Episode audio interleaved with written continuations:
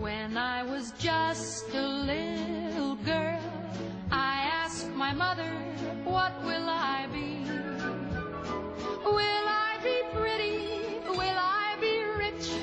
Here's what she said to me. 硅谷正在发生什么？听一听来自一线的声音。欢迎收听硅谷幺零幺，我是主播红军。今天是美国西部时间二零二零年三月二十五日，星期三。那硅谷这边呢，大家已经居家隔离了大概十天的时间，美国的确诊人数呢也高达了六万四千人。这期节目是在三月十三日录制的，那个时候湾区的学校还没有关闭。根据今天的最新消息，湾区学校的开学会延伸到五月一号。那整个美国呢，也要开始像中国那样面临着大人在家上班，小孩儿也在家，啊，怎么一边上班一边带娃的现象了。所以说，这次疫情它其实是催熟了在线教育行业。前阵子中国在隔离的时候，我观察到国内大家对这个在线教育平台褒贬不一。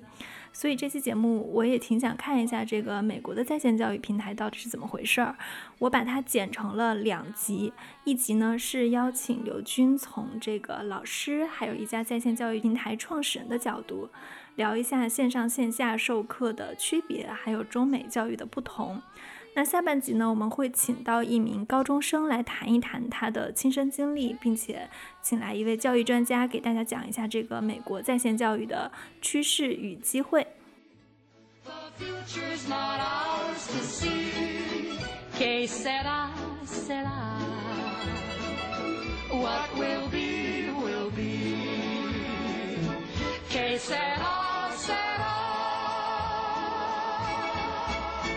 这期呢，我们有请到的是 Seven Edu 的创始人刘军。刘军你好，哎，你好，主持人好。昨天你这边是有学生发烧了，你可以介绍一下现在你那边的情况是怎么样的吗？对，我们的有学生，那他们是参加完那个 DECA 的那个会议之后。呃，出现了一些咳嗽啊、发烧的症状，然后已经在家里自我隔离了。他所在的学校其实已经放假了，呃，是感觉这个疫情期间啊，这个学校关门啊，包括这个停学，可能是一个势在必行的一个事情了。但是我知道现在很多公校还没有没有关闭啊，学生还在上课。那么这个私校的部分呢，其实已经有相当多的，比如说我们都知道天主教学校，还有一些这个呃，像比如哈克啊这些比较大家都熟知的学校，其实都已经关门了。现在学校关不关门是他们自己决定的，而不是说就是比如说有一些组织或者政府强制会说你你现在不能上课。这个其实就是区别。那么就是对公校来讲的话，是需要通过政府这部政府部门来去批准的。那么私校的话是可以自己做决定的。所以说私校的话呢，这边的关门是由学校来决定的，还是比较容易一些。但是公校现在还在还在最后撑着。那么这两天看新闻也在报道说，像比如说奥克兰地区的那个公校是没有办法关门的，因为关了之后的话会面临着孩子在家其实是吃不饱的，因为他们是指望着学校的两餐来生活的。所以这个消息其实听到之后也是蛮寒心的。我听说昨天你所在的区域就是有一所学校，当时是办了一场两万人的活动，有很多学生都在活动之后出现了一些咳嗽的症状。现在他们是还不能确诊是流感还是这个新型冠状病毒，是吗？这个我具体不太了解，但是我感觉现在好像第一测试的话，其实我自己本人也不知道通过什么途径来测试，不知道他们是不是知道怎么去测试。第二的话，因为测试也是需要时间来等结果的，所以目前的话还不太清楚。你们最近有很多人，相当于你们的客户激增，有很多人报名参加你们的这个在线课程情况。不然你简单介绍一下你们的业务和就是最近的报名情况。对，那么我们呢一直是做线上课程起家的，啊，我们是主要培训高中这个 SAT、ACT、AP subject 这些课程。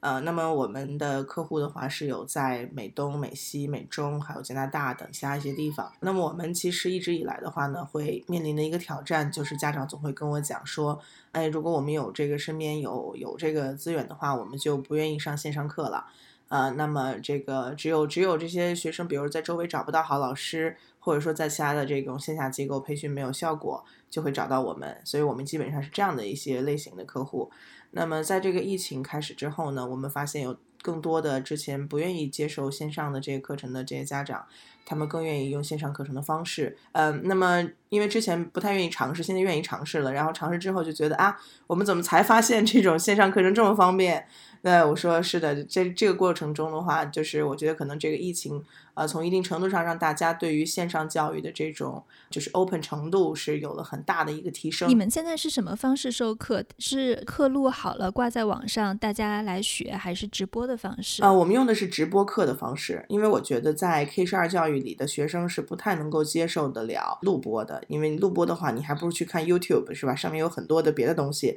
没有必要去看这个课程，是跟不下来的。所以。所以我们现在基本上做的全部是在线的一对一的 live 课程和一对和一对多的小班课程，但都是全部是 live 的。对，大家在想象线上教育的时候，可能会觉得一个老师他把这个课搬到网上去就好了。那你觉得在实际的网上授课跟线下授课，在这个过程中，对于学生跟老师来说，就是分别有什么不一样的地方呢？其实这个差别非常大。其实最近我也有很多的这个朋友啊，包括这个同行，他们之前也是做线下的，然后现在呢，因为疫情的原因，不得不搬到线上，也来向我取经。呃，那我发现其实有非常多的一个不同。第一个不同就是老师的这种教学的方法和习惯是非常不一样的。一个适应了这个面对面面授的老师，他的节奏，包括他的这个上课的教教学的这种安排。和一个线上老师是完全不一样的。那么在线下的话，其实你会发现在你的课堂当中可以有很多的留白。那么也就是说，比如说你不说话，你转一圈儿，或者你做做一个什么样的事情，因为学生是在一个教室的范围内，他是可以有感受的，所以他不会觉得你你这个很奇怪，或者说你你这个留白很奇怪。但是呢，如果是在线上的话，比如说你有个一分钟时间不说话，或者是两分钟时间不说话，那这个就会觉得不对，因为对方会发现对方哎，怎么对面没有动静？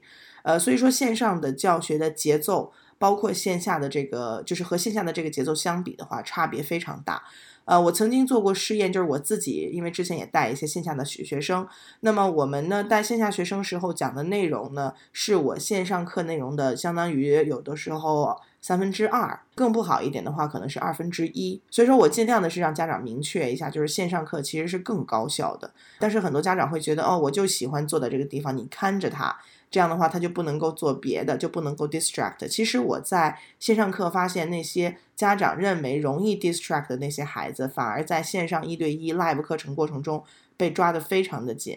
对，因为这个是一个。呃，几乎每每每一分钟、每两分钟都会有一个互动的这样一个过程，就是你要一直抓这个学生的注意力，所以这个对老师的这个教学和这个互动的要求是非常非常高的。我可以说，一百个学老师里边，可能有九十个老师可以上线下课，但是只有十个老师能选能选出来培训线上课程。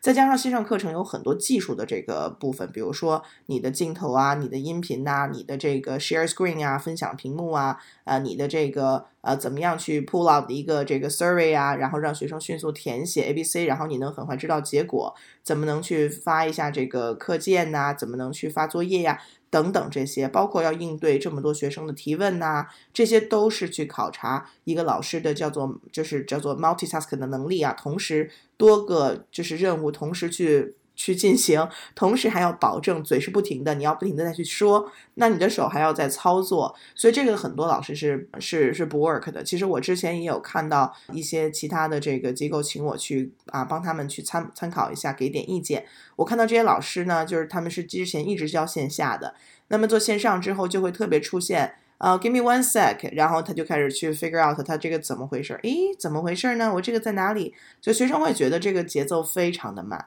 那么，但是如果线下他会忽视这个节奏，但是线上就会把这个东西放大十倍，甚至啊一百倍的样子。对，包括老师的一些小习惯，比如说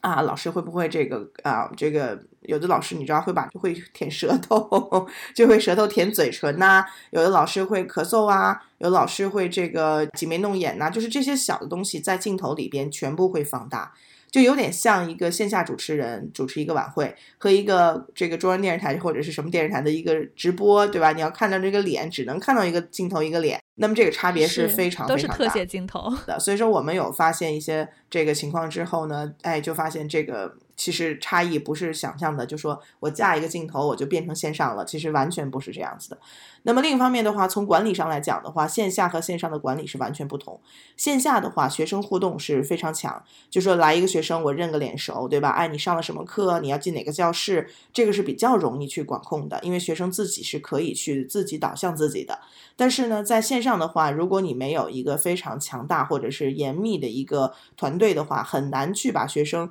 呃就是 direct 到正确的地方。包括还有学生会有这个 tech issue，学生需要这个 tech support，那么这个时候就需要我们的这个团队来去支持学生，哎，怎么样去帮他去下载好、set up 好等等这些。那么这个在这个上课的话，就是对于运营来讲是一个非常大的压力，这个是在线下完全体会不到的，也是线下机构完全没有经历的。所以这也是为什么线下机构转线上的过程中，这个他们这方面的压力也是相当相当对，因为有的时候，比如说在线下上课的时候，老师也可以就是呃，比如说在在黑板上写一个习题，然后或者打印一份资料，然后让学学生现场做、现场答，或者人手一份的这种资料。线上的话，如果也会涉及到一些像平时大量的这种打印的需要阅读的资料，这种问题怎么解决呢？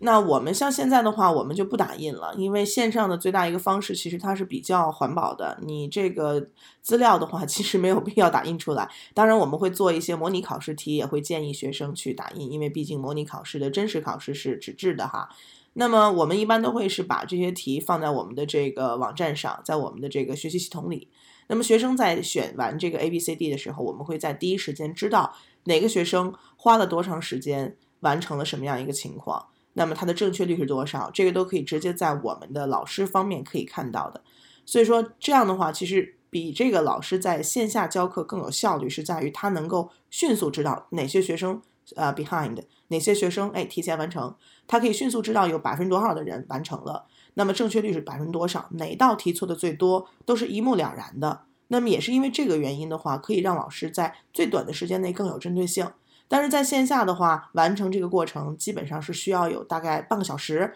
你首先要对答案，其次你要知道，哎，你们都选了什么，哪道题错了，我统计一下，举手，对吧？然后呢，举手完了之后，你不知道谁先做完，谁后做完，就是这个整个对于小班级的一个管控或者是一个把控的话，是差的非常非常的多。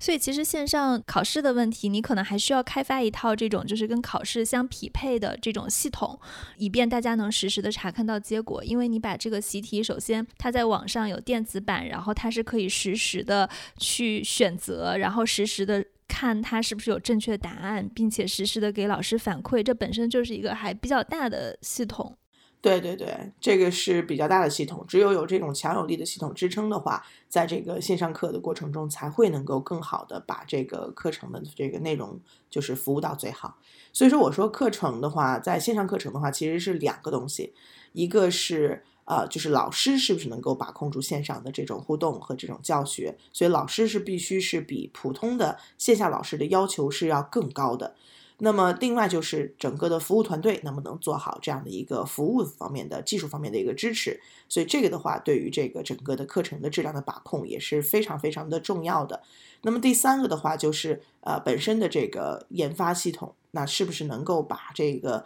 啊、所有的流程全部呃更优化的方式体现出来？也就是我们说的用这种科技赋能的方式，呃这些三个方式缺一不可。你们现在有多少个全职的老师？我们现在的话，将近四十呃四十个全职老师。呃，四十个全职老师，你们有考虑过，比如说现在因为很多学校也都停课了嘛，比如说把一些私立学校的老师，或者跟他们有一个合作，让他们能够在线上直接还是以班级的形式给大家授课。我我一直在做这个教师的招聘和选拔和培训，我其实不太喜欢呃公立或者是私立学校里面的老师，因为这些老师的话本身他们研究的是学校的教学大纲，但是对于整个的这个美国的学校来讲的话呢，整个的这个学校不管是公校私校，还是相对来说是按照这个照本宣科的方式来讲的。但是真正的学生如果要能在这个高考中，或者说在大学申请中脱颖而出的话，他需要的是 stand out。那怎么能够 stand out？所以它需要有更多的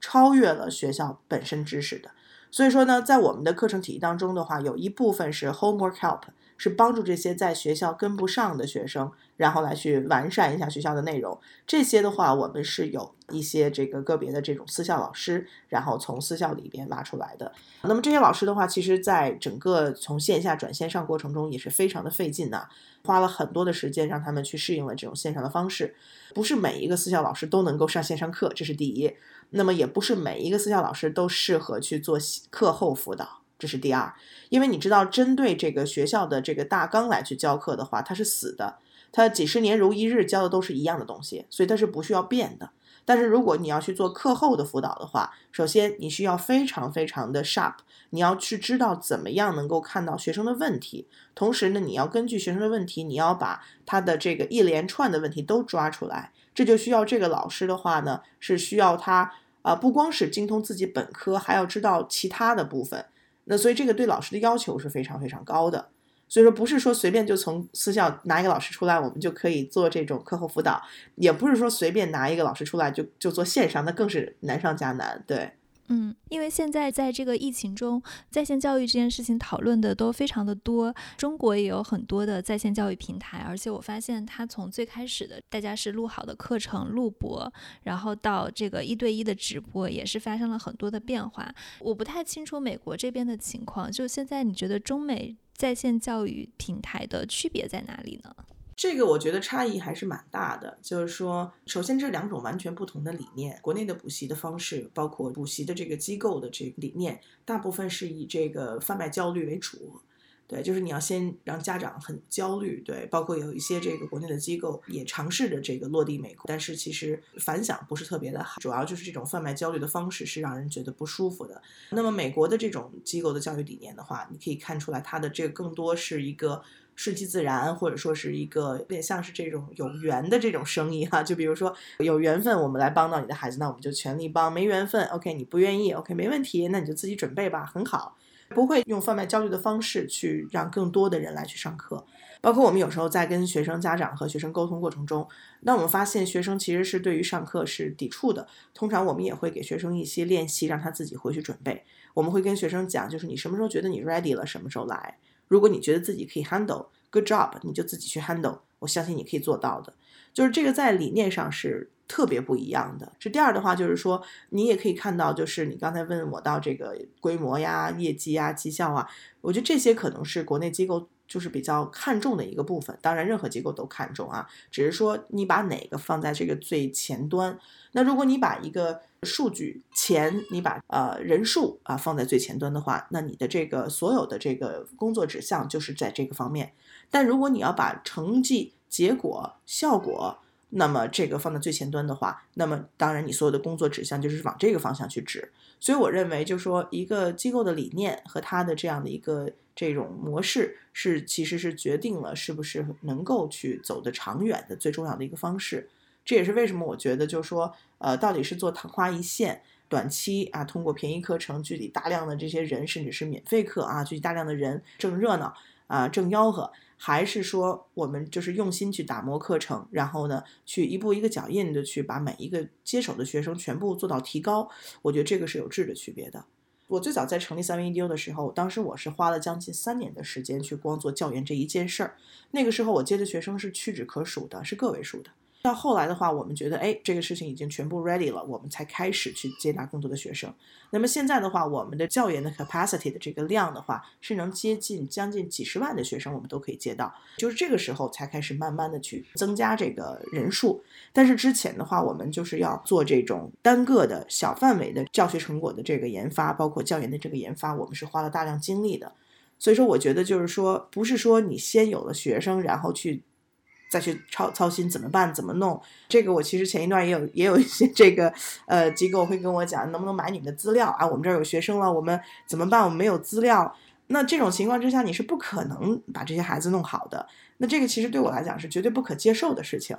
因为很多人都开始，很多家长要开始就是在家一边工作，然后一边带娃。如果推荐一下，你觉得现在从这个幼儿园到初中到高中到大学，美国有哪些比较好的线上教育平台呢？其实小一点的话呢，有这个 Starfall，然后有这个 Epic，这些都是比较好的线上的一些工具。呃，像 Epic 的话，它主要指的是一些这个阅读，它可以就是帮孩子阅读。对于这种低龄的、不太懂得怎么认字儿的孩子来讲的话，这是一个比较呃能够解放家长的一个神器哈，叫 Epic，E P I C，对 Epic。那么对于有这个就是上了这个 Kindergarten Elementary 的时候，有一个叫做 Starfall 的这个软件，它的话呢是可以有数学呀，有这个阅读啊，有拼词啊，它会把这个东西做的比较的这个有意思。但是这个的话也是需要购买的，就这两个应该都是需要购买的软件。高中的话，其实要看他的这个学生类型。如果说这个学生是比较自觉的，像 YouTube 上有很多免费资源是可以用的，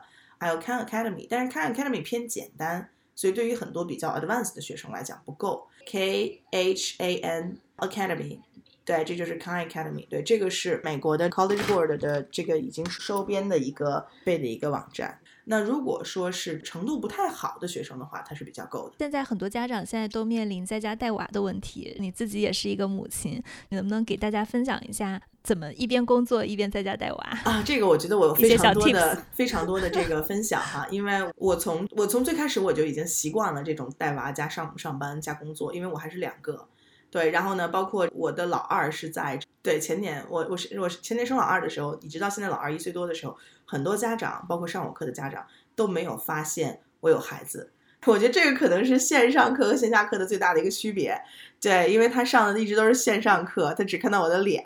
他不知道发生了什么事情，然后他也没有感觉到有任何的这个环节，呃，或者是我消失或怎么样，所以这个我觉得是我有很多可以分享的地方。就先说疫情期间在家里应该怎么办？我觉得首先呢，要和孩子一起共同建立好一个叫做 working schedule，这个 schedule 要可视化，要贴在这个墙上。几点到几点起床，要像在学校一样，不能睡到自然醒，不能睡懒觉，也不能这个啊，就是完全没有计划性，这是第一。第二的话呢，就是可以按照孩子在学校的这样一个时间安排，也给他做这种学习安排。比如说，一定要在这个早上加入网课，或者加入一些这个别的什么东西，能够让他有一个这种正式感。呃，如果你让他早晨起来就开始去看书，或者去看去看作业的话，做作业的话，其实是。不是特别有效果的，所以通常的话，我们会建议在我们的课程其实也是定在早上十点哈，我们也是希望他能够加入这个课程，然后然后来有一个这种早晨开始的这样一个状态，甚至我们还有九点钟开始的课程，也是希望能有这样的一种停学呃停课不停学的这样一个概念。另外的话，就是在家中呢，现在最大的压力其实是一日三餐，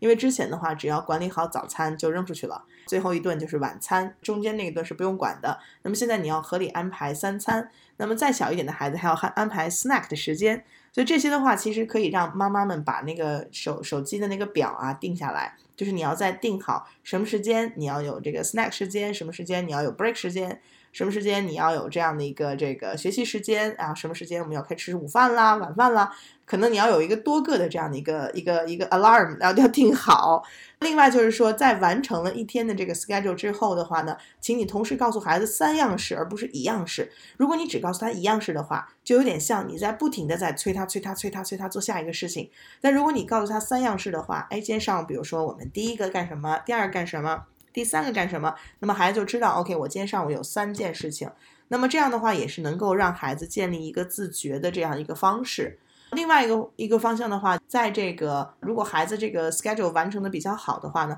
我们可以给他有适当的一个奖励。比如说，我经常会说，每天晚上啊，今天完成的怎么样？有没有这个房间收拾好？有没有做完作业？啊，有没有读完书？有没有自己呃做完这个那个？如果都做完了啊，你有几颗小星星？我会我会去奖励这个东西。那么这个在小一点的这个孩子阶段的话是管用的，再大一点的话，我觉得我们可以就是有更多的别的一些方法。那对于高中来讲的话呢，更多就是要有这个老师还有家长去配合。那老师的这个话一般来讲是比家长管用的，所以说尽量是能够让你希望的这个状况的话，由老师讲给他。对，所以我经常我带的一些学生，我经常会给他们去讲这个时间怎么去规划。我们会定期坐在一起，把这个自己的 calendar 和自己的这个 planner 放到一起去来看，看这个每天是怎么来度过的，这个时间应该怎么去优化。我们也会有这样的一些互动，家长也可以用这样的方式，我觉得还是蛮有用的。我觉得是不是家长报线上课程有时候也有这样一个心态，就是他们也需要工作。这个时候，如果既有一个老师可以教给学生知识，又可以看着他的话，其实对家长来说也是一种解放。不然，比如说你在工作的时候，你的小孩会不停的来，呃，一会儿这个一会儿那个来跟你说话。嗯，对，这是一方面。但是对于大一点的孩子，尤其像我们接触的高中的这个孩子的话，就是说家长 work from home 本身也是要用电脑的。那么孩子在另自己的房间的话，如果有一个事情去做的话，当然也是 OK 的。所以我觉得就是说，就是让他们有一个事情去做，然后让他们的这个 schedule 帮他们去安排的比较比较的合理一些，我觉得很重要。谢谢刘军。刘军提到的美国在线教育平台的推荐，我会在文字整理中发给大家。这些平台不含任何的广告植入。那下半集呢，我们会请到一名高中生来谈一谈他的亲身经历，并且请来一位教育专家给大家讲一下这个美国在线教育的趋势与机会。如果你喜欢这期节目，记得在你所收听的客户端订阅我们。感谢大家的收听。